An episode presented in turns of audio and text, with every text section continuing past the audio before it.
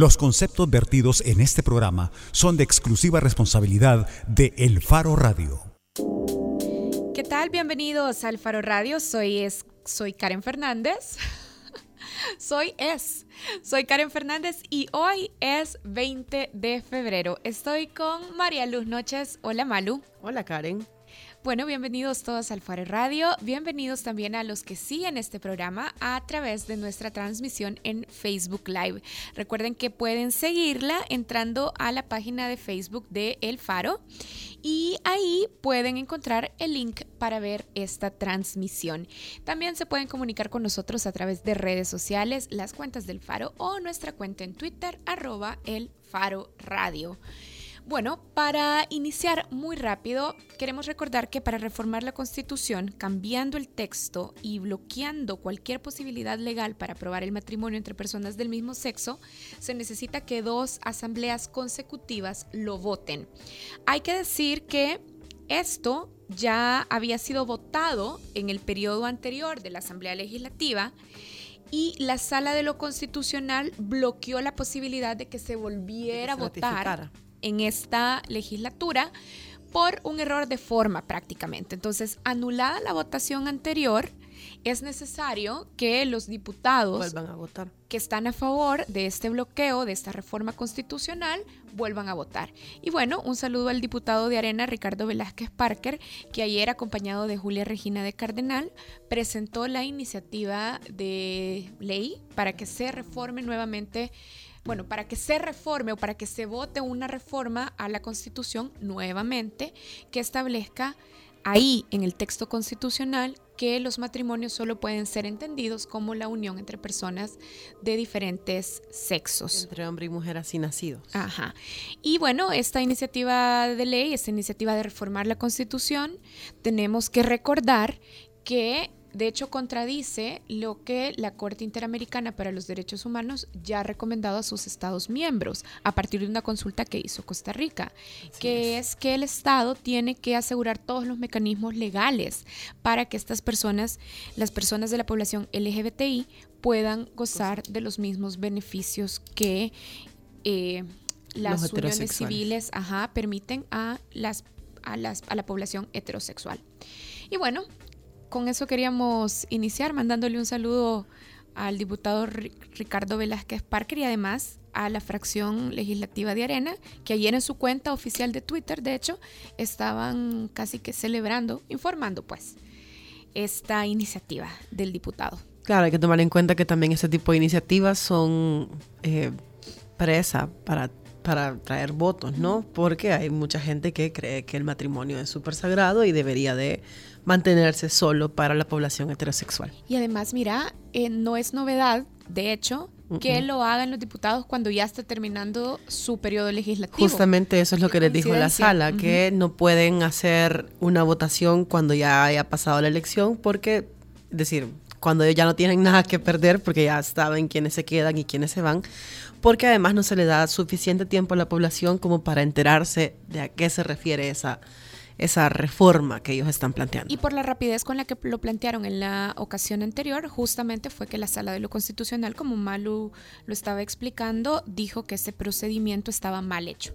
Y bueno, también antes de irnos a la primera pausa del programa, queremos recomendarles que entren a elfaro.net y lean esto que nos cuenta Efren Lemus. La Corte de Cuentas está, de hecho, procesando a la Procuradora para la Defensa de los Derechos Humanos, Raquel Caballero ¿Por qué?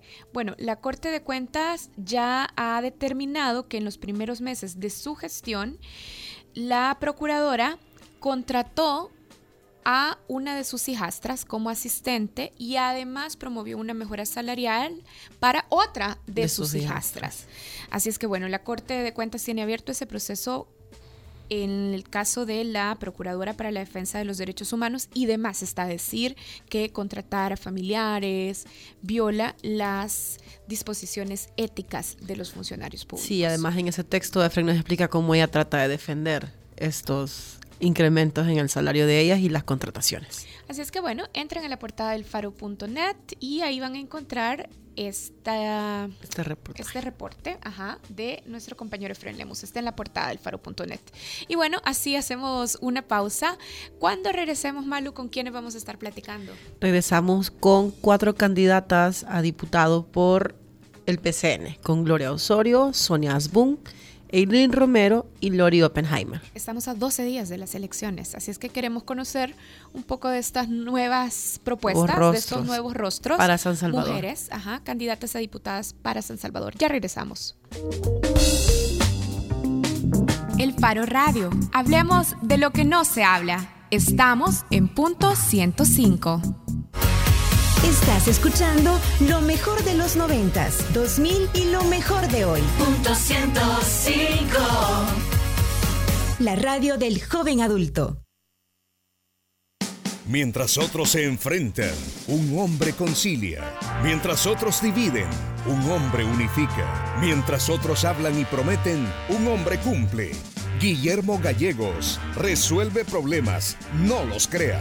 Desde la Asamblea Legislativa seguiré luchando para sacar a las pandillas de la comunidad en la que vive tu familia. Por ello, cuento con tu voto. Con Guillermo Gallegos, ganamos todos.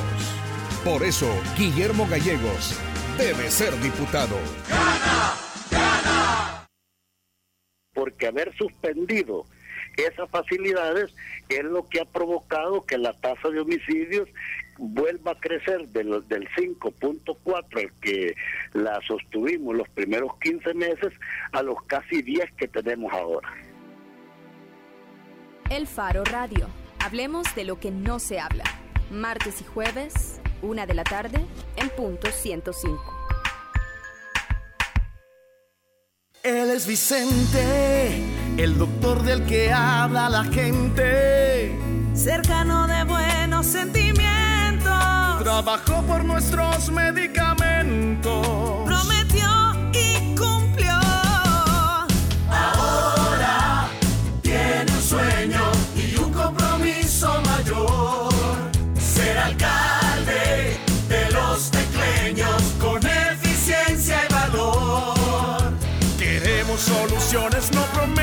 Tranquilidad, orden y limpieza. Por Vicente vamos a votar. Vamos por un gran sueño y un compromiso mayor. Ser alcalde de los tecleños con eficiencia y valor. Vicente Coto, alcalde. Vota FMLN. Noventas, 2000 y lo mejor de hoy. Punto 105. Los escuchas aquí. Punto 105. 105.3 FM. La portada en el Faro Radio.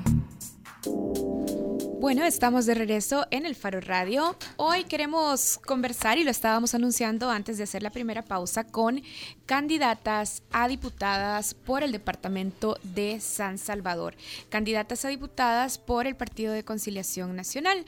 Voy a saludar a nuestras invitadas. Están con nosotros ahora Gloria Osorio. Gloria está compitiendo en la lista del PCN por la casilla 7. Hola Gloria, gracias por acompañarnos. Hola, muy buenas tardes Karen, María Luz. Encantada de compartir este set con ustedes. Gracias por la invitación de antemano. Bueno, sí, estamos participando bajo la bandera de concertación nacional en la casilla número 7. Estamos por el departamento de San Salvador y sus 19 municipios dispuestas a presentar nuevas propuestas. Somos candidatos nuevos, somos parte de los rostros nuevos que lleva el Partido de Concertación Nacional.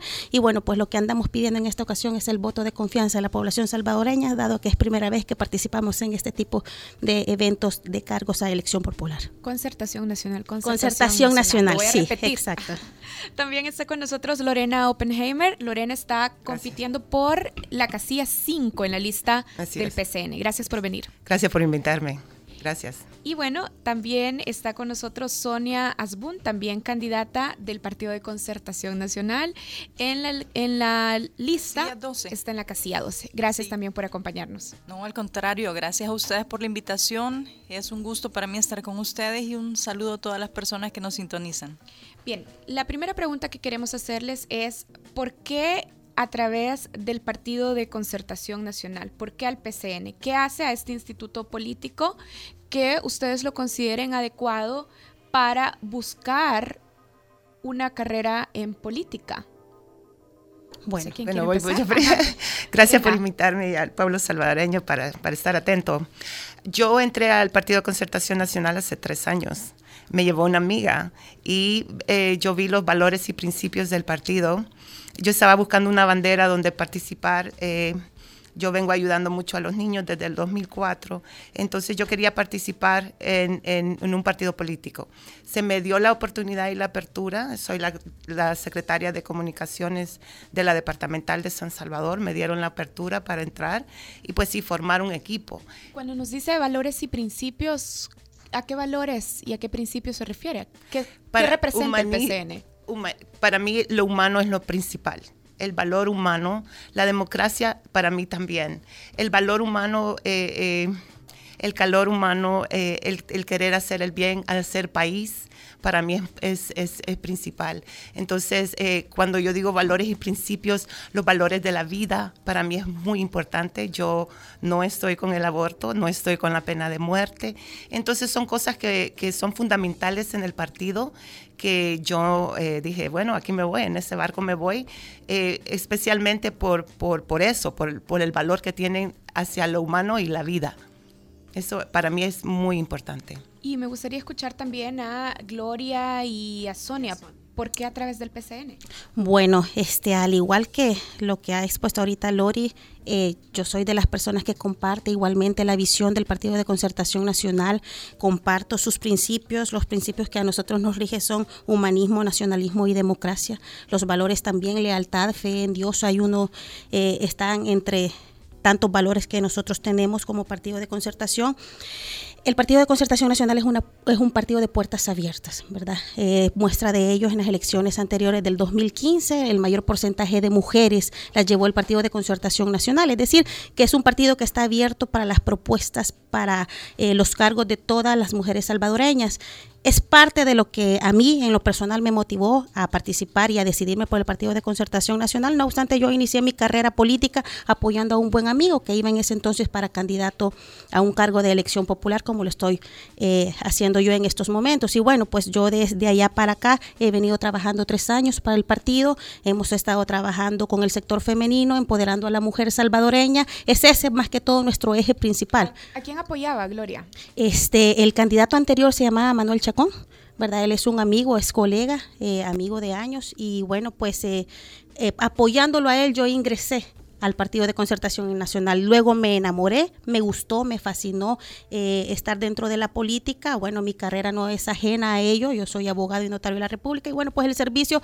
ha estado siempre dentro de mi perfil, dentro de mi persona y bueno, pues nada más que, que ponerlo en esta ocasión al servicio de la población salvadoreña a través de la política. Gracias. Mire, ¿qué me gustó del PCN? Le voy a ser sincera, a mí nunca me había gustado la política, por lo que hemos visto en las noticias, por esto de las, los partidos mayoritarios. Pero este, este partido me llamó la atención. Fue un amigo el que me llevó, me invitó y estuve en varias reuniones y me gustaron. Habían personas que son muy agradables, personas que de verdad se siente el calor cuando uno llega a un lugar y, te abren las puertas y te reciben con los brazos abiertos. La verdad es que sí me gustó. Hay otros partidos que son como un poco egoístas y, se les ve la cara así, todo, todos enojados. No, ese partido fue muy amable, las personas son muy amables y les invito a quienes quieran participar en política. Es un partido que tiene las puertas abiertas a todos, a todo el que quiera llegar y especialmente a la mujer. Le está dando mucha prioridad a la mujer y es ahí donde yo entré, gracias a Dios. Creo que llegué en el momento justo. Yo estoy ahí desde hace como aproximadamente dos años en el sector femenino, como dice Gloria, apoyando a todas las mujeres en capacitaciones, eh, talleres. Es, es muy bonito. La verdad es que la labor social no cualquiera la tiene, pero es un don y sí lo tienen en este partido. Mencionaban las tres que algo que les, eh, que les parecía interesante del PCN era justamente el elemento humano y, eh, bueno, Lorena mencionaba lo de eh, respeto a la vida. Sí. Pero, cuáles son, cuáles, es decir, en la Asamblea ahorita se está estudiando una, una propuesta que tiene que ver con la despenalización del aborto en cuatro causales, que justamente va a cuatro motivos específicos en los que debería de considerarse la interrupción de un embarazo. ¿Cuál es su postura en ese caso? Porque no estamos hablando de un aborto libre y metí las patas y me deshago del producto, sino hay consideraciones que tienen que incluso el colegio médico ha dicho que ellos respaldan, ¿no? Que es cuando la vida de la madre está en peligro y cuando la vida del feto es inviable fuera del útero. No, ¿quién quisiera tomar la palabra ahí? Bueno, voy yo otra vez. Gracias. Mire, eh, para mí no hay vuelta atrás. O sea, el aborto es aborto. No importa en qué, en qué estado esté. Ahora, la madre, si está la madre en peligro, ¿verdad? Y el niño también, es siempre la madre. ¿verdad? Eso siempre lo ha dicho el Papa, inclusive. Siempre nos vamos por la vida. No vamos a perder la vida de la madre y del hijo. Ahora, eso es un procedimiento quirúrgico. No es un procedimiento de aborto. Es un procedimiento quirúrgico que se tiene que, que, que, que evaluar al momento que se está haciendo eso. La vida del niño corre peligro o la vida de la madre. Ahora, está, usted me está preguntando del, del aborto quirúrgico o del aborto... Aborto está catalogado según eh, la, la, documentación médica como aquella interrupción del embarazo que sucede antes de las 20 semanas. Yo estoy en contra, totalmente para mí el, el, eh, la vida empieza en el momento de la concepción y de ese momento yo la voy a defender. Inclusive en Utah, en Estados Unidos ahorita se está revirtiendo todo el programa del aborto y Planned Parenthood. Y le voy a decir por qué. Es un crimen. Y, y aparte que ser un crimen, están haciendo negocio con las partes de los niños. Entonces, eh, nosotros eh, he estudiado mucho sobre el tema del aborto y no hay vuelta atrás para Lori Oppenheimer. Para mí, el aborto es cero. O sea, yo voy a defender la vida desde el momento de la concepción hasta, hasta no se puede interrumpir un embarazo. Es un crimen y es un asesinato y yo ahí me cierro. O sea, no entra esta consideración que usted hacía de si la vida de la madre y el No, sí entra. Claro que entra. Claro que entra. O sea, si, la, si, si, si, si usted está embarazada y usted está fuera del útero y acaba de pasar con una amiga, y ella y, y, eso eso es un procedimiento quirúrgico no es una es un es un pero se llama aborto cuando sucede en, antes de las 20 semanas. Antes no de hay una emergencia obstétrica. Ajá. Obstétrica, correcto. Entonces, eh, mire, yo lo que voy a prevenir en nuestro país es que el aborto llegue hasta el momento que está en Estados Unidos, que es hasta los nueve meses. Empezaron con esto, primero quirúrgico y después 20 semanas, después tres meses, después seis meses, ahora están a nueve meses. Estas personas trabajan de esta manera y yo voy a, a, prevenir que el aborto se lleve a cabo en nuestro país. Y bueno, nos gustaría también conocer la opinión de Gloria y de Sonia. Las evidencias que hay, las evidencias que se han presentado es que muchas mujeres sufren emergencias obstétricas y luego son denunciadas por haberse practicado un aborto, ajá, y siguen procesos de justicia y en muchos, en muchos, muchísimos de los casos, el delito se termina cambiando a homicidio y son mujeres que terminan condenadas a muchas décadas de prisión. ¿Cuál es su, a, hasta 30 años de cárcel? ¿Cuál es su posición sobre bueno, este tema? Bueno, mira, este, Karen y María Luz, definitivamente la, la, el concepto de aborto, ya ustedes los establecían, es la interrupción del embarazo en cualquier etapa, independientemente sea una semana, dos, tres semanas, desde el momento instante de la concepción, desde el momento en que nos damos cuenta que hay una persona formándose, ¿verdad? Este, en, entra en juego la vida de un ser humano, la vida de un ser humano indefenso. Te lo pongo desde el punto de vista como abogada.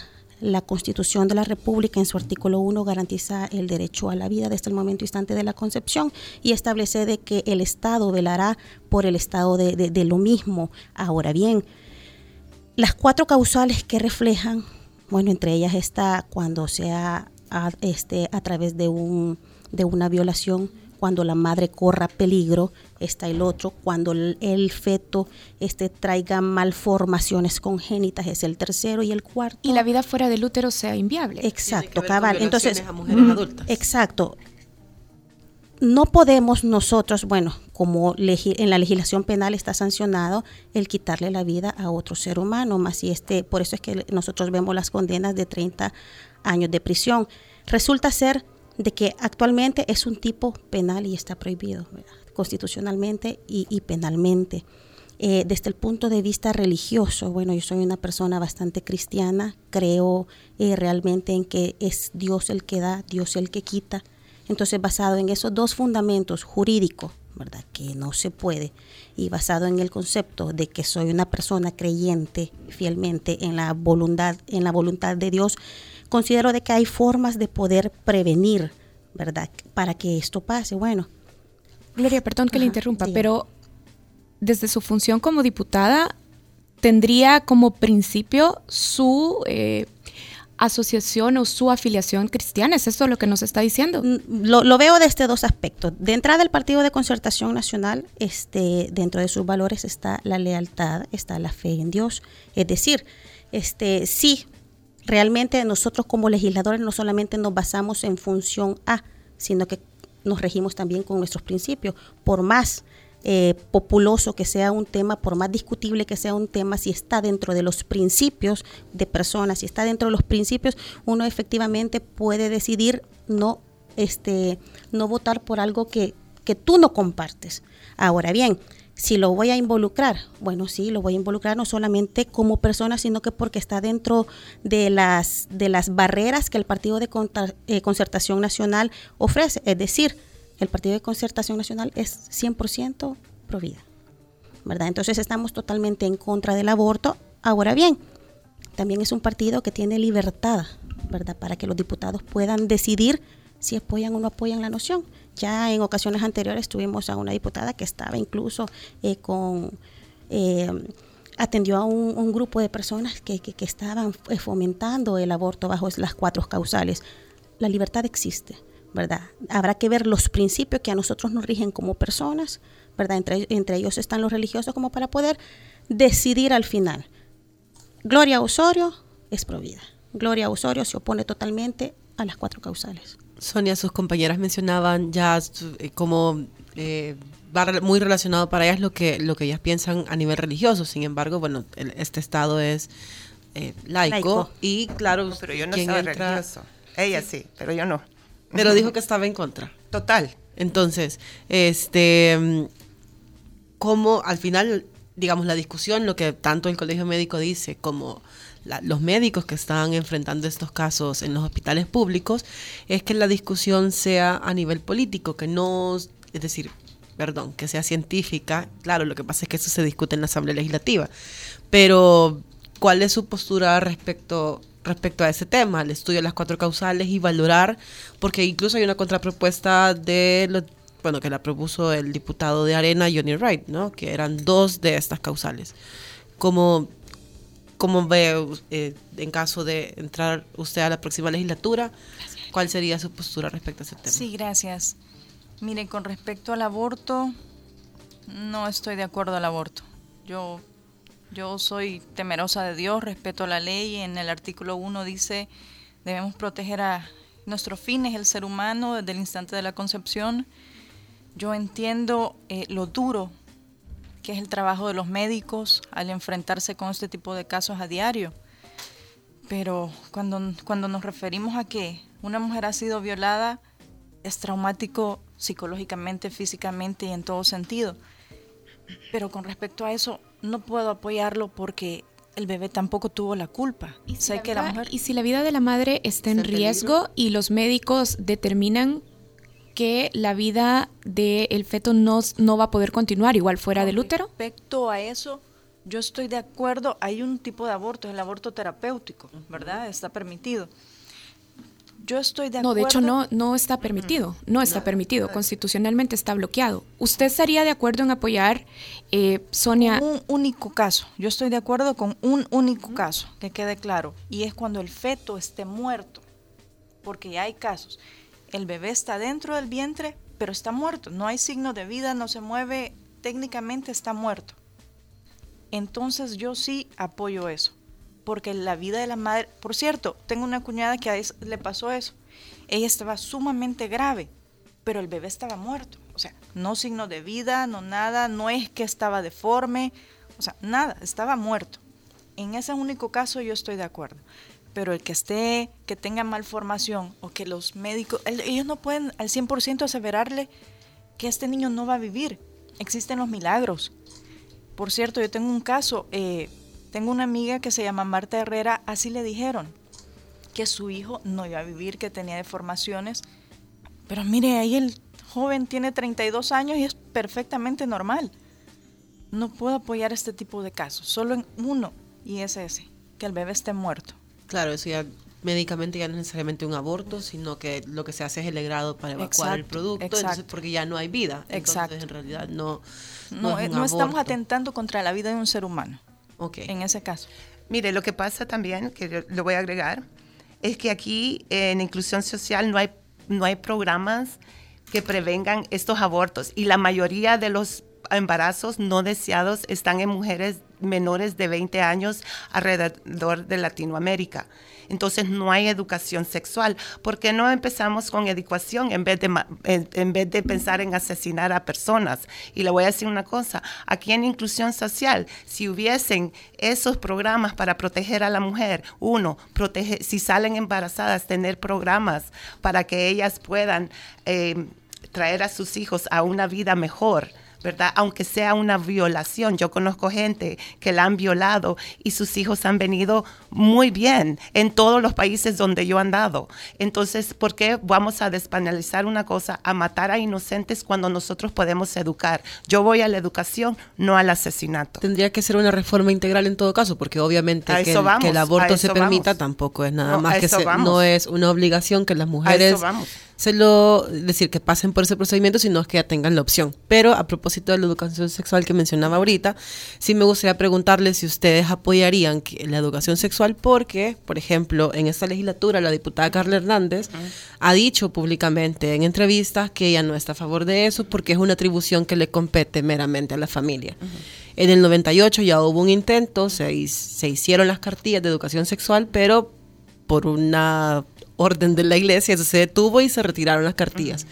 ¿Cuál es la propuesta de, de ustedes como mujeres que van candidatas por el PCN respecto a este tema? Bueno, para mí la educación promovería. yo lo promovería. o sea, ¿Qué tipo de educación sexual? Porque o sea, no me voy a ir a niños de kinder, por favor. No me, no, no me malinterpreten. Y, y, aquí hay mucho lugar a donde se puede malinterpretar las cosas. No vamos a empezar con una educación sexual a una edad pre, o sea, de kinder eh, y de primero, segundo, tercer grado. Estoy hablando de jóvenes de 13 en adelante, ya cuando son jóvenes, no niños, de 13 en adelante. ¿Qué, ¿Cuáles serían los componentes de esta educación sexual? Porque educación sexual puede ser desde decirle al niño exactamente cómo se llaman las partes de su cuerpo. Eh, y ahí es donde nosotros con, eh, que tenemos que planear en el tanque de pensamiento que nosotros tenemos como Tino Oppenheimer. Esta es una de mis propuestas. Yo quiero llevar la educación sexual y se tiene que evaluar a cómo se hace ley comparativas con otros países. O sea, nosotros tenemos ese, esas leyes comparativas que nosotros podemos llevar a El Salvador y hacerlo tema país para un para integrarnos todos y darle la educación sexual a todos los, todos los jóvenes, perdón, no los niños, los jóvenes, ¿verdad? otra vez lo repito, el, la mayoría de los embarazos no deseados, y Glorita va a seguir con esto porque ella y yo pensamos lo mismo, están a jóvenes menores de 20 años. Entonces, tenemos que proteger a nuestros jóvenes, dándoles la educación, no matando a nuestros inocentes. De hecho, el informe del Ministerio de Salud del los últimos años ha dicho que la, mayoría de, niñas de niñas y adolescentes embarazadas están entre los 11 y los 14 años. Sí, así es. Y tengamos en cuenta también lo del acceso a la educación, porque generalmente son niñas de que y las madres también tienen que tener esa educación. Yo voy al campo y ya voy a dejar hablar a mis colegas y ya me callo porque yo voy al campo y ellas me dicen que no tienen en la educación. Empecemos por los padres de familias igual. Sí, porque nos gustaría conocer qué, qué componentes serían esos que lleva la educación sexual que proponen. Ok, lo que pasa es que en nuestro país, ¿verdad? Estamos acostumbrados a buscar el remedio, a buscar la cura y no a buscar la prevención. Eso se ha ido haciendo desde tiempos antiguos y seguimos a la fecha eh, haciendo lo mismo. Mm, la cura para un embarazo no deseado puede ser específicamente la propuesta del aborto.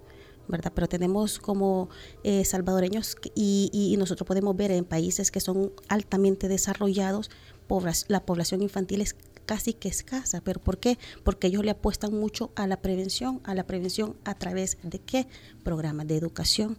Educación sexual sería... ¿Qué entiende por programas de educación sexual? Por ejemplo, ajá, genitalidad, uso de anticonceptivos. ¿Qué entiende por eh, programas de educación sexual? Va, encierra un montón de aspectos. Por ejemplo, políticas de Estado, ¿verdad? Estable, y, y esto le toca al gobierno central. Políticas de Estados que hablen sobre la educación sexual a través de cómo poder prevenir un embarazo no deseado.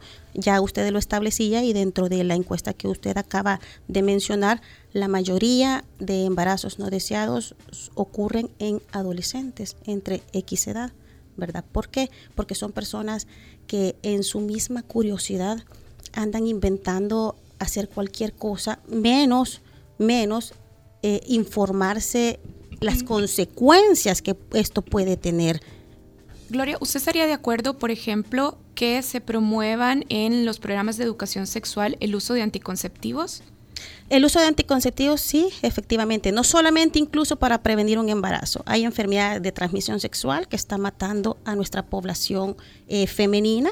Tenemos enfermedades de tipo sexual que son altamente eh, mortales como lo es el virus del papiloma humano, que está cobrando la vida a diario, anualmente, de miles de mujeres salvadoreñas. Curioso es el caso de que tú vas, bueno, eh, la abuela de mi hija está en, en la unidad de, de, cuidados de la mujer y me dice, es curioso ver cómo señoritas de 17 años, de antes de llegar a los 18 años, están con este virus. ¿Qué indica eso? Que a los 20 años, 21 años están muriendo. Entonces, esto es por falta de educación. Tenemos que apostarle mucho a la educación, no solamente para prevenir un embarazo, para prevenir muertes prematuras a consecuencia de las enfermedades de transmisión sexual. Antes que existiera el, SIDA, estaba el virus del papiloma humano similar al SIDA. Antes que Sonia responda, sí quisiera agregar que, por ejemplo, muchas de estas adolescentes y niñas embarazadas vienen precisamente de lugares en donde han sido abusadas por sus padres, por sus tíos, por sus primos, por un amigo de la familia. No necesariamente es esto de que anduvieron curioseando y experimentaron, sino que hubo una una, claro, hubo una violación porque hay un mayor de 18 años que viene y, digamos, empieza a corretearlas en ese sentido, por usar un término. Entonces la educación sexual no debe pensarse nada más en los niños, claro, tienen que comprender algunas cosas, pero también hacia los adultos, que parece que no encuentran el límite, aunque la ley lo establece, ¿no? entre los 0 y los 14 años indemnidad sexual para los menores y de 15 a en adelante la libertad sexual, pero parece que sigue existiendo esa barrera invisible que ellos no, no ven y que muchos jueces justifican además y los dejan absueltos y libres. Eh, sí. Mire, el tema de la educación sexual es bastante amplio. No solo se refiere a enseñarles cómo se llama cada parte de su cuerpo. No solo se refiere a, vamos, desde kinder, no.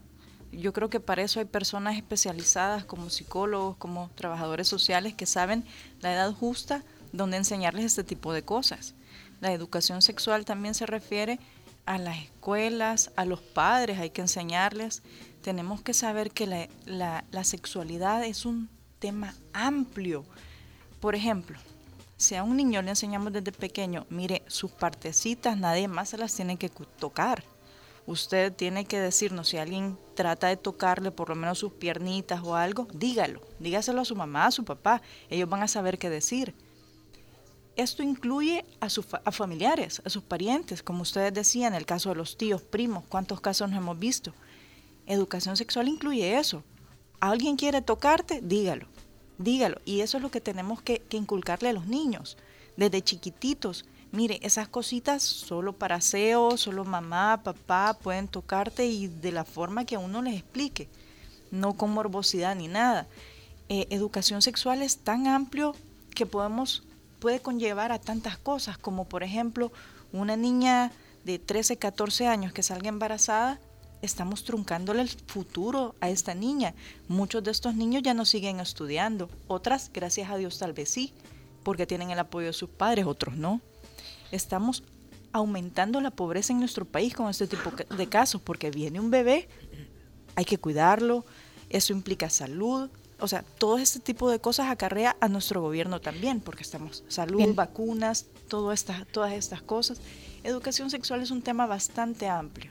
Bien, tenemos que hacer una pausa. Hoy estamos conversando con Gloria Osorio, estamos conversando también con Lorena Oppenheimer y con Sonia Asbun, candidatas a diputadas por el Partido de Concertación Nacional.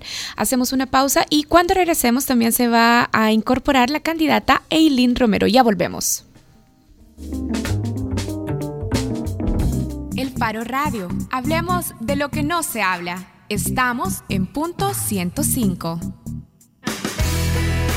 Punto 105. Punto 105. La radio del joven adulto.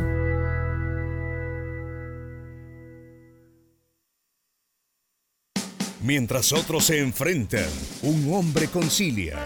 Mientras otros dividen, un hombre unifica. Mientras otros hablan y prometen, un hombre cumple. Guillermo Gallegos resuelve problemas, no los crea. Desde la Asamblea Legislativa seguiré luchando para sacar a las pandillas de la comunidad en la que vive tu familia. Por ello, cuento con tu voto. Con Guillermo Gallegos, ganamos todos. Por eso, Guillermo Gallegos debe ser diputado. ¡Gana! ¡Gana! ¿Cómo tú crees que este un ministro eh, gana tres mil gana solo 3 mil dólares y tiene subalternos que ganan 5 mil, 6 mil, 7 mil dólares? ¿Tú no crees que le están pasando un cheque por debajo de la mesa? El Faro Radio. Hablemos de lo que no se habla. Martes y jueves, una de la tarde, en punto 105. Él es Vicente, el doctor del que habla la gente. Cercano de buenos sentimientos. Trabajó por nuestros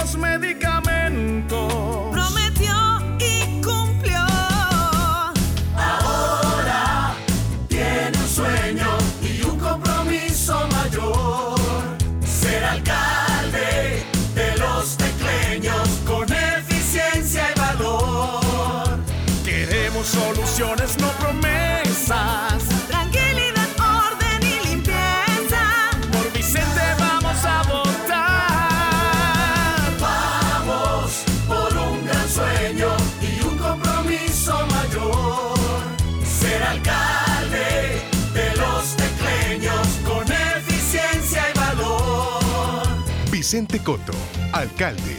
Vota FMLN.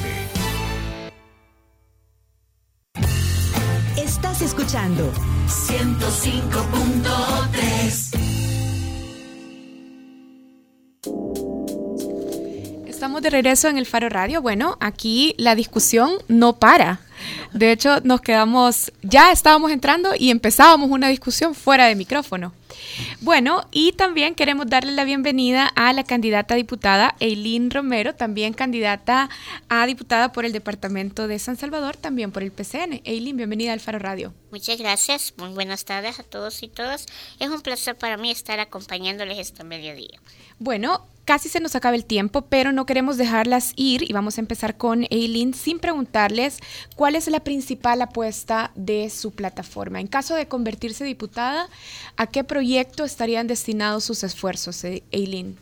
Bueno, pues con respecto a los derechos de las personas con discapacidad, es la ley de inclusión para las personas con discapacidad y la lucha para que esa pues sea puesta en la mesa y sea aprobada como ley de la República.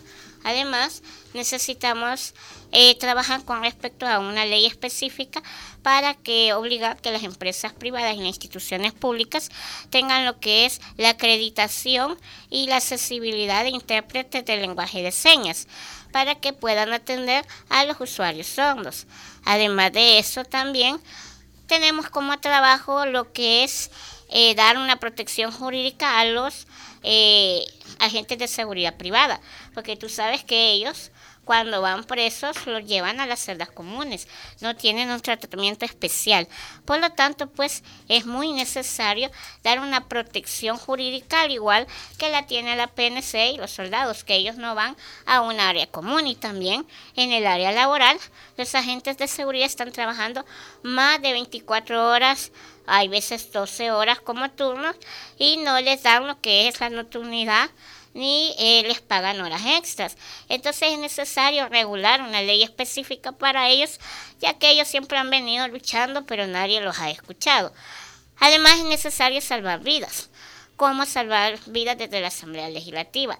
Es necesario modificar lo que es las direcciones de nuestros DUI, quitar de los DUIs para que nos salgan las residencias de nuestros hogares y así pues podamos salvar a tanto joven que está falleciendo porque va a visitar a la novia, a la tía y pues no es justo, ¿verdad? Necesitamos salvar vidas. Eileen, ya tenemos dentro de la Asamblea Legislativa también a un diputado, al diputado David Reyes, que ha hablado en múltiples ocasiones sobre la necesidad de promover una legislación especial para personas con algún tipo de discapacidad. ¿Usted cree que el diputado David Reyes ha hecho suficiente trabajo para promover la inclusión? Mira, si ha hecho o no ha hecho, pues no te lo puedo decir porque no estoy dentro de la Asamblea Legislativa todavía. Pero como ciudadana, como ciudadana, observando lo que su puedo trabajo. decir de que esa ley de inclusión para las personas con discapacidad tiene cuatro años de estar en la Asamblea Legislativa. La hicimos por medio del Comité Técnico de CONAIPD y con la mesa permanente que fue la autora de, de los derechos humanos. ¿Y por qué cree que no ha avanzado? Pues fíjate que no entiendo por qué la Asamblea Legislativa no lo pone en la mesa para su aprobación. No sé si por desconocimiento sobre los derechos de las personas con discapacidad, falta de voluntad, no sé, y por eso estoy aquí, para que el pueblo nos contrate a las cuatro y mucho más del PCN y podamos luchar todas juntas. ¿Verdad? Y nuestros compañeros candidatos para que esa ley ya no siga en el olvido. Bien, eh, Lorena, ¿cuál sería su apuesta principal? ¿Cuál es el elemento central de su plataforma legislativa? Dice que le voy a decir bien rapidito porque yo sé que estamos cortos de tiempo, pero la ley penitenciaria para mí es muy importante. Ok, vamos a estar trabajando en eso. Yo quiero que los reos salgan a trabajar. ¿Ok? Tengo programas y el tanque de pensamiento lo está haciendo en este momento. La otra es que quiero quitar... Pero cuando nos dice que salgan Sí, a, a trabajar, ¿qué trabajar. debemos entender? Es decir, una vez que recuperen su libertad No, no, no, no. o... O sea, mientras están ahí, es, es, un, es, un, es una propuesta que yo tengo, es bastante extensa, pero si me Ajá. deja decírselo, yo se lo digo. Pero, ¿a través de qué mecanismo principal, Lo por que está ahorita sucediendo con USAID, que están, ahorita se, se hicieron 45 mil pupitres, yo quiero que eso se haga ley, que salgan y trabajen. El dinero que ellos, am, pues, se tiene que pagar porque no son esclavos, el dinero que ellos generen se le va para la familia, ellos no tocan dinero y para que ellos coman y tengan seguridad, perdón, y tengan salud adentro de la institución. También quiero am, sacar, eh, eh, quiero proponer que quiero cancelar el 5% del, de, de- del impuesto a la seguridad, ah, perdón, a la telefonía para seguridad. Quiero eso no ha funcionado. Este año se, se, se incrementó la violencia, entonces ¿por qué seguir con lo mismo? Yo creo que hay que redireccionar. Y el último es, eh, la- pues Ujú. ustedes ya saben, la educación. Y lo último es que quiero poner nuevas plantas adentro del Salvador y quiero exportarlas. Ahorita hay unas leyes sobre la planta del cannabis que, se, que están viendo qué clase de semilla es porque yo quiero el afrecho. ¿Ok? Porque el afrecho ahorita, digamos, en España no, no hay abasto, hay demasiada, hay bastante, eh, como le diría, eh, demanda y nosotros podemos tener esas nuevas plantas para nosotros tener nuevos, yo estoy pensando en nuevas oportunidades de trabajo y en nuevas oportunidades de, de- de incrementar el dinero en El Salvador. Cannabis, decía. Sí. Aunque su reproducción está prohibida legalmente. Por eso, a eso voy. Bien, una reforma de ese tipo. Así es. Ujú. Bien, y bueno, Sonia o Gloria, no sé quién, quién quiere Ok. continuar. Bueno, yo le estoy apostando a dos ejes muy básicos. Primero es el de seguridad. De hecho, yo tengo un posgrado en seguridad y desarrollo nacional del Colegio de Altos Estudios Estratégicos y quiero imponer y quiero poner a beneficio de la población mis conocimientos. De hecho, si yo logro entrar, este, una de las primeras comisiones que en las que yo intervendría es en la Comisión de Seguridad. ¿Por qué? Porque considero que es un tema que aqueja a diario a la población salvadoreña. El otro tema al que le estoy apostando es el desarrollo integral para la mujer salvadoreña. Eh, de hecho, ese es mi eslogan de campaña, el desarrollo integral para la mujer salvadoreña, siempre basado en políticas eh, de desarrollo, políticas de prevención a través de oportunidades, oportunidades de estudio, puede ser a través de becas, oportunidades de trabajo, empleo para la mujer, empleo para los jóvenes también. Y bueno, pues seguridad basado en los dos ejes, ejes de prevención y reinserción. Y bien, bueno, vamos a cerrar con Sonia. ¿Cuál sería su apuesta o cuál es su apuesta fundamental si se convierte en diputada? Muchas gracias. Hay un tema que, que es bastante controversial y es con respecto a la transparencia. Me gustaría enfocarme en la corrupción, que es lo que tantos salvadoreños apuntan al área de la política. Y por tal, nuestros políticos están bastante mal parados con nuestra población y es específicamente en la reforma del artículo 240, inciso final de nuestra Constitución, se refiere al delito de enriquecimiento ilícito. Este delito actualmente prescribe a los 10 años. Entonces mi propuesta es que no prescriba, que 10, 20, 50 años, igual un funcionario se ha tomado los impuestos que tanto nos cuestan pagar y se va del país y viene a los 11 años, ya no hay delito que perseguir porque ya prescribió. Mi propuesta es que no prescriba, que se pague independientemente el tiempo que, que sea, que pase, pero que se devuelva a la población que tanto nos ha costado pagar también me enfoco a la educación. Actualmente tenemos más o menos el 4% del Producto Interno Bruto que se va para educación, pero lo que estamos viendo es que a cada, a cada rato, cada presupuesto, cada año que, se, que lo hacen, le están recortando el presupuesto.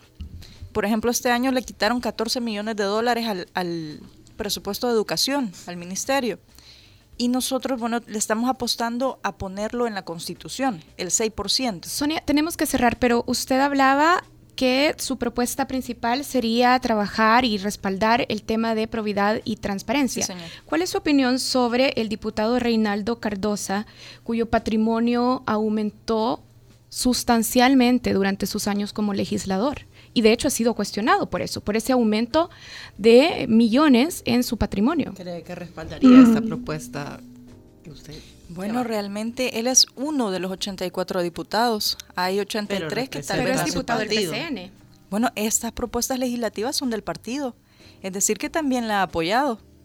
Nuestro partido está apoyando la transparencia en todo sentido. Y si hay algo que él o cualquier legislador haya hecho mal, pues para eso están las instituciones encargadas para eso. ¿Y usted cree que encontraría apoyo de otros miembros de su bancada, como Reinaldo Cardosa, que ha sido de hecho juzgado entonces por enriquecimiento ilícito? Bueno, de no apoyarnos, la población sabrá quiénes apoyan la transparencia o no. Por cierto, esto lo, lo comentaba en otra entrevista y el diputado eh, Cuadra me dijo que también estaban trabajando en una propuesta muy similar y que de yo llegar a la asamblea me apoyaría y por supuesto yo a él, porque si es muy similar, es que mire, todo depende de, si usted no ha hecho nada, pues, ¿por qué no? Pues transparencia es transparencia independientemente de partido político y persona que lo haya hecho. Ok, en el Faro Radio, en la cuenta del Faro Radio lanzamos una pregunta, una pequeña encuesta y preguntábamos a nuestros lectores y escuchas, ¿crees que una mayor cuota de mujeres en la Asamblea Legislativa haría diferencia para el país? El 49% respondió que no haría la diferencia, porque, bueno, tal como se vio en el debate que hubo eh, que se pasó por Canal 7 este fin de semana, de hecho, la mayoría de representantes de partidos políticos siguen siendo hombres. Entonces, lo que queríamos indagar en este programa era básicamente eso sí, basta con que lleguen más mujeres a la Asamblea Legislativa si realmente van a tener poder de decisión en estas cúpulas que siguen siendo dominadas por los que tienen años de estar ahí y que son principalmente hombres y que además han sido cuestionados. Y bueno, nos vamos. Les agradecemos a las cuatro por habernos acompañado. Gracias a Gloria Osorio. Gracias también a Eileen Romero, que estuvo con nosotros, a Sonia Asbun y a Lorena Oppenheimer, las cuatro candidatas a diputadas por el Partido de Concertación Nacional, PCN. Lo dije bien ahora. Eh, por el Partido de Concertación Nacional, por el Departamento de San Salvador. Gracias a las cuatro. Nosotras hacemos una pausa. Ya regresamos en el Faro Radio. Faro Radio. Hablemos de lo que no se habla. Estamos en punto 105. Los éxitos de los 90, 2000 y lo mejor de hoy. Punto 105. Los Los escuchas aquí. Punto 105. 105.3 FM. Mientras otros se enfrentan, un hombre concilia. Mientras otros dividen, un hombre unifica. Mientras otros hablan y prometen, un hombre cumple. Guillermo Gallegos resuelve problemas, no los crea. Desde la Asamblea Legislativa seguiré luchando para sacar a las pandillas de la comunidad en la que vive tu familia. Por ello, cuento con tu voto. Con Guillermo Gallegos ganamos todos. Por eso, Guillermo Gallegos debe ser diputado.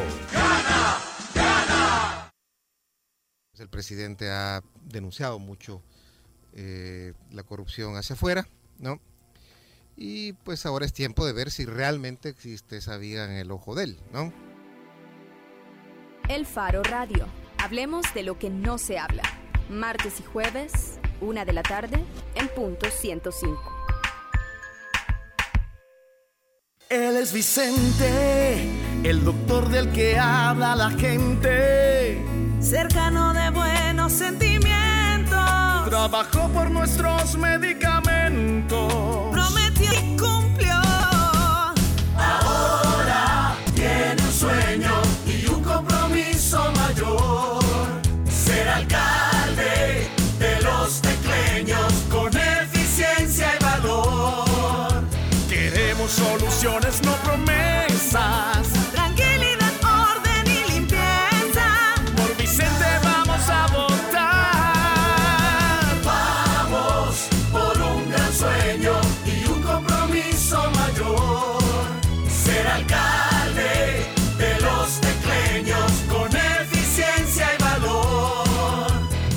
Coto, alcalde. Vota FMLN. Si te apasiona la tecnología, el internet y los videojuegos, escucha Tech Lovers, tu espacio donde encontrarás noticias, debates y experiencias del mundo tecnológico. Todos los lunes de 7 a 8 de la noche aquí en Punto 105.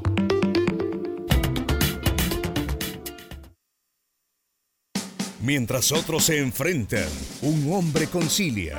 Mientras otros dividen, un hombre unifica. Mientras otros hablan y prometen, un hombre cumple. Guillermo Gallegos resuelve problemas, no los crea. Desde la Asamblea Legislativa seguiré luchando para sacar a las pandillas de la comunidad en la que vive tu familia. Por ello, cuento con tu voto. Con Guillermo Gallegos ganamos todos. Por eso, Guillermo Gallegos debe ser diputado. Los éxitos de los 90s, 2000 y lo mejor de hoy. Los escuchas aquí. 105.3. Punto 105. La contraportada en el Faro Radio. A su novio. Estamos de regreso en el Faro Radio y hablando de novios, fíjense que yo voy a aprovechar en realidad si yo tuviera que si tuviera novio, vaya, y si tuviera que regalarle algo, le regalaría un verso, algo que no sé, algo que le que conectara de verdad. Quizás le tomaría prestado un verso a Roque y le diría algo como hace frío sin ti, pero se vive. Esas Eso es líneas. cuando ya no es tu novio. Sí, pero para no sé, Ya, para, para- ponerle emoción, no sé, para que sienta cómo es el amor Como lo extrañé. Bueno, pero esas líneas que yo tomaría prestadas de este poema de Y sin embargo amor de Roque Dalton, justam- de Roque Dalton, justamente esas líneas, ese verso, y de hecho esa línea Hace frío sin ti, vienen de el título, o están ahora prestadas al título del libro que se presentó el pasado 18 de enero.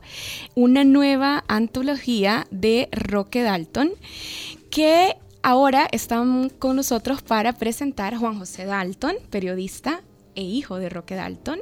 Hola Juan José, gracias por venir al Faro Radio. ¿Qué tal? Eh, Muy alegre de estar aquí con ustedes. Este, bueno, en este mes de, de febrero que estamos celebrando eh, el mes de la amistad y del amor, vienen muy a propósito estos versos, ¿verdad? Y este libro que es una novedad, no solo en El Salvador, sino en, en el mundo editorial. Y también está con nosotros, justamente hablando de novedades editoriales, está con nosotros Carlos Clara, editor adjunto de Editorial 5. Hola Carlos. Hola, gracias por la invitación y encantado de hablar de Roque Dalton y del libro, ¿verdad? Que siempre tiene que ser una celebración en el país.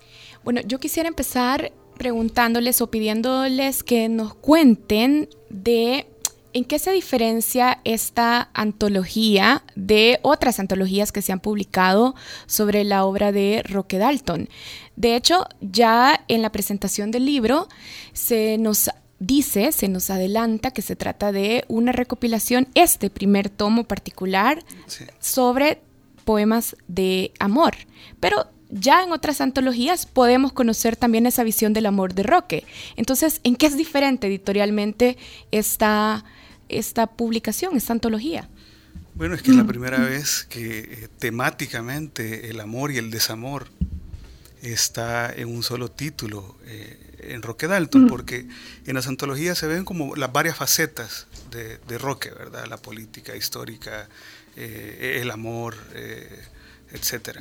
Pero en este caso es estrictamente los poemas de amor de Roque Dalton y es la primera vez. Entonces es algo bien curioso porque un autor tan publicado eh, en su obra y sobre la obra de, Roque no tenía este, un título de la poesía de amor hasta ahora. También es importante de esta antología, que son cinco tomos, pero hemos visto solo el primero, es que justamente se tomaron eh, poemas editados por Roque que había dejado él en Cuba y que luego, bueno, entiendo que eso tiene que ver con el acervo familiar que ustedes le han permitido a la editorial para este, poder construir estos tomos. Si nos puede explicar más sobre, sobre estas versiones que han estado como muy guardadas hasta ahora y que nos las van a presentar en estos tomos. Bueno, bueno, de hecho ya estaba, porque una de las fuentes, una de las tres fuentes principales de la edición de la Dirección de Publicaciones Impresas de hace una década, eh, un proyecto, una antología, un trabajo del doctor Rafael Ara Martínez, ¿verdad? que probablemente es el mayor conocedor de, Roque Dalton. Este, una de las tres fuentes era la poesía completa según Roque Dalton, de lo que nos puede hablar eh, más este, Juan José. Y este, se retomó la versión de Roque en eh, No pronuncies mi nombre, que es donde nosotros también en cinco tomamos como fuente principal eh, los tres tomos. Tal vez si Juan José nos puede contar de esto de la recuperación o el tomar estos manuscritos.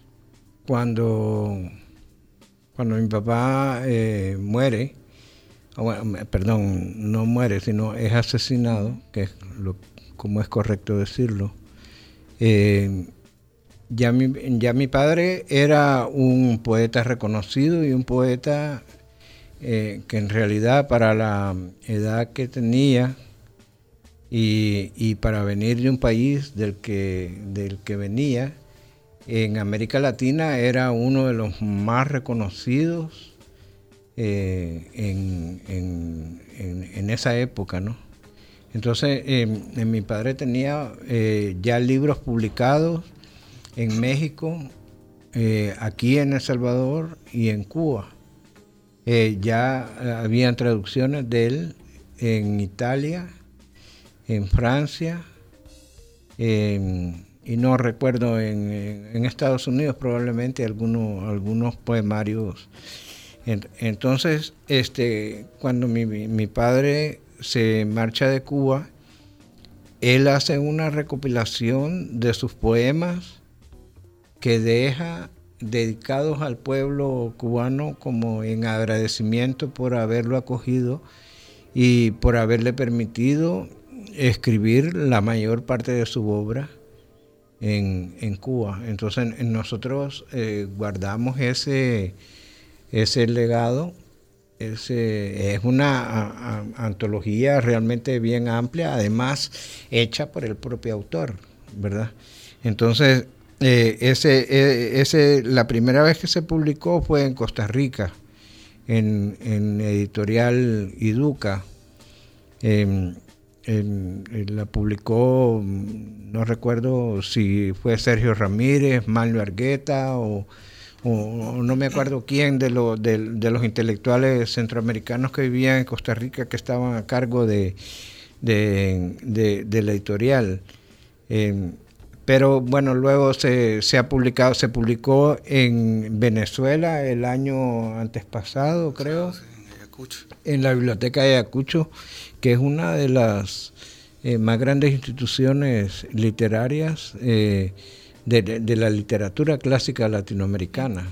entonces, eh, pero bueno, a lo que estamos viniendo ahora, este Hace frío sin ti es una selección de poemas de amor. No, no había habido una selección de poemas de amor. Hay gente que, trabajó en, para estudios académicos eh, ciertas temáticas, pero eh, interesaban, le interesaban más las temáticas del humor, por ejemplo, o de la política. Ahora, Juan José, para, para volver a esta compilación, entonces, a esta antología de poemas de amor, ¿Cómo sentía y vivía el amor su papá? ¿Cómo sentía y definía el amor Roque? Eh, eh, este, no creo que lo haya sentido eh, muy diferente a, como lo sentimos nosotros, todos los seres humanos, ¿no? Es un sentimiento universal. Lo que pasa es que los poetas, yo creo que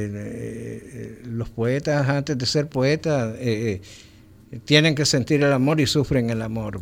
Pues esa es una tónica. No hay nadie. Yo hago una pregunta aquí de entre los cuatro. ¿Quién en, cuando estuvimos enamorados, cuando éramos más jóvenes, niños? Cuando éramos más jóvenes. este, no, no, no nos dio por escribir eh, alguna poesía, ¿no? Entonces, el, eh, yo creo que eh, yo lo dije en, recientemente, yo creo que el poeta eh, se hace poeta precisamente eh, a través del amor, ¿no? Pero lo que pasa es que mi padre, mi padre fue un hombre muy inquieto. Eh, mi, padre fue un hombre lleno de vida, como decía Julio Cortázar, Roque hacía reír hasta las piedras, igual que hacía reír hasta las piedras, las hacía llorar también y las hacía sentir, y él sentía también de las piedras esa, e, esa misma reciprocidad. Em, creo que, creo que eh, mi padre fue un gran enamorado, no solo de las mujeres, sino que Em, también de, su país, de la poesía. O sea, hay una oda. Eh, yo creo que va a ser, ese poema va a ser un poema clásico que se llama eh, como la siempre viva, ¿verdad? Dedicado a la poesía. Que ahí lo retrata a él y retrata su poesía. Entonces, es un, es un gran poema de amor, pero eh, de amor a la poesía. De hecho, bueno, el día de la presentación usted decía, como lo mencionaba ahorita, que el sentimiento inicial que hace poeta al poeta es el amor. Y para el texto retomábamos una, un, extracto de un poema de Roca que dice, yo como tú amo el amor, la vida, el dulce encanto de las cosas, el paisaje celeste de los días de enero. Eh, me acuerdo que comentábamos con Carlos el día de la presentación que también esta era una oportunidad, esta antología, este primer tomo de la antología era una oportunidad para que aquellos que no conocen a Roque lo conozcan desde una faceta que sea un poco más digerible. Correcto. Que no sea necesariamente la política. Eh, pasado un mes de la presentación, ¿cómo ha sido la aceptación? Bueno, bastante buena, bastante buena, porque eh, también se da algo que no es muy usual también en el, en el, en el ámbito editorial nacional, es que se lanzaron las dos versiones, o sea, el libro electrónico y la versión en papel. Eh, bueno, para la gente que no está acá o, o necesita leerlo, ahí está disponible. Este, ha habido bastante movimiento, la gente le ha gustado, eh, hemos tenido varios pedidos, eso, eso es importante. Y nosotros lo vemos y creo que se va a ir cumpliendo. Eh, es que este es un, es un paso inductivo, digamos, a los distintos roques que existen, ¿verdad? Y que precisamente en esta colección, que es una colección antológica, que se llama Desnuda, eh, temática sobre roque, este, se van a ir viendo. Ya lo hablábamos, el próximo que ya está listo también, no lo hemos lanzado, pero ya está listo, es País Mío Vení, que es Poemas a la Patria, ¿verdad? Y así, este, como ir dando todas estas facetas que no estaban estrictamente en otros libros, solo lo de Víctor Casaus, creo que era lo de Roque y el humor, ¿verdad?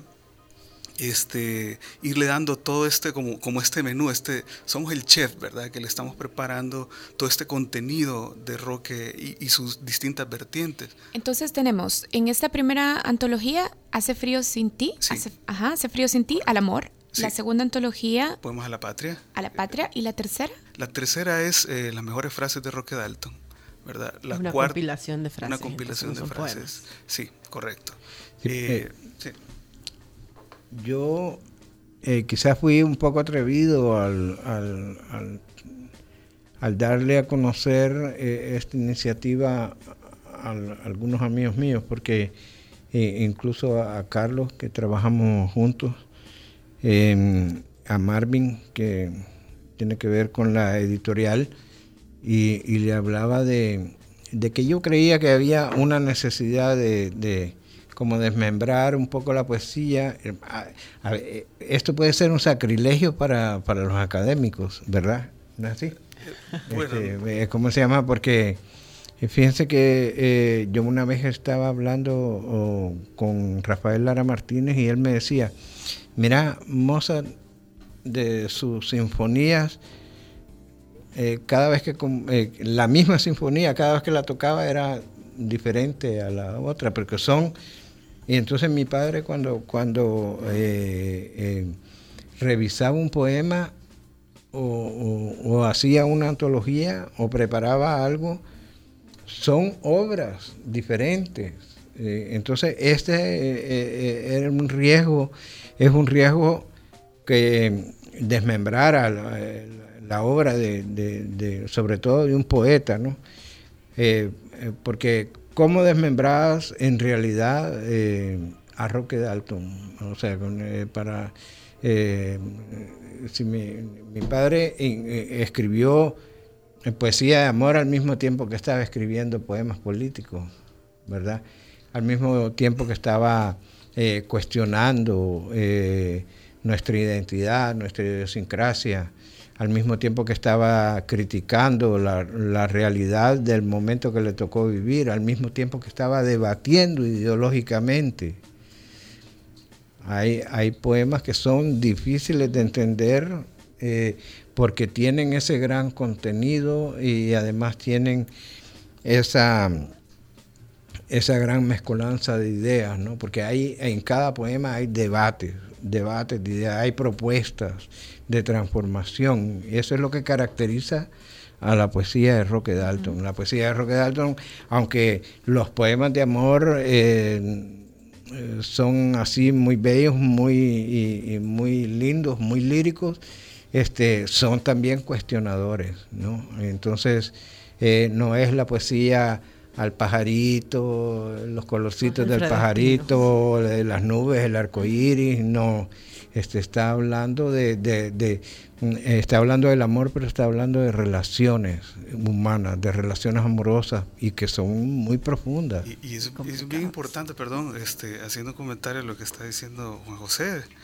Eh, no necesariamente cuando hablamos de los poemas amorosos de Roque es restarle pólvora a Roque. Es decir, eh, eh, la construcción del, del, del, hecho amoroso en Roque también tiene ingredientes muy fuertes, o sea, sociopolíticos, este, históricos, la sexualidad, eh, la revolución. Es decir, es siempre Roque, pero creemos que este, esta parte, esta temática es como más inductiva, digamos. Ya, ya, va a ser mucho más fácil y sobre todo hablando de los lectores nuevos, porque nos interesa mucho que haya nuevos lectores de Roque, ¿verdad? Este, se vayan embarcando en este camino. Bien, bueno Carlos, si alguien quiere adquirir esta antología, ¿puede comprar el tomo físico? ¿A dónde lo podemos comprar? En la Ceiba, eh, la Internacional, la Tienda del Marte, del Museo de Arte, eh, en la UCA también, en la librería de la UCA, y en leatodo.com, eh, donde están los, la tienda en línea, la librería en línea, los dos formatos, el libro electrónico y y en papel. Perfecto. Bueno, nos tenemos que ir. Muchísimas gracias a Juan José Dalton, hijo de Roque Dalton y periodista que nos ha acompañado ahora también. Y gracias a Carlos Clara, editor adjunto de Editorial 5. Y bueno, yo digo adiós, pero María Luz Noches. Sí, hoy cierra el programa. Pedí recomendar la canción, ya que estamos hablando de intensidad con Roque. Yo quiero, propuse que me dejaran poner esta canción de Bjork que se llama Saint, que es de su último disco Utopia. Que eh, escúchenla, es súper linda porque además es hablar de amor hacia la música, que es algo que nos mantiene vivos a todos, creo yo. Y gracias por permitirme estar aquí otra vez. bueno, adiós, hasta el próximo programa. Chao.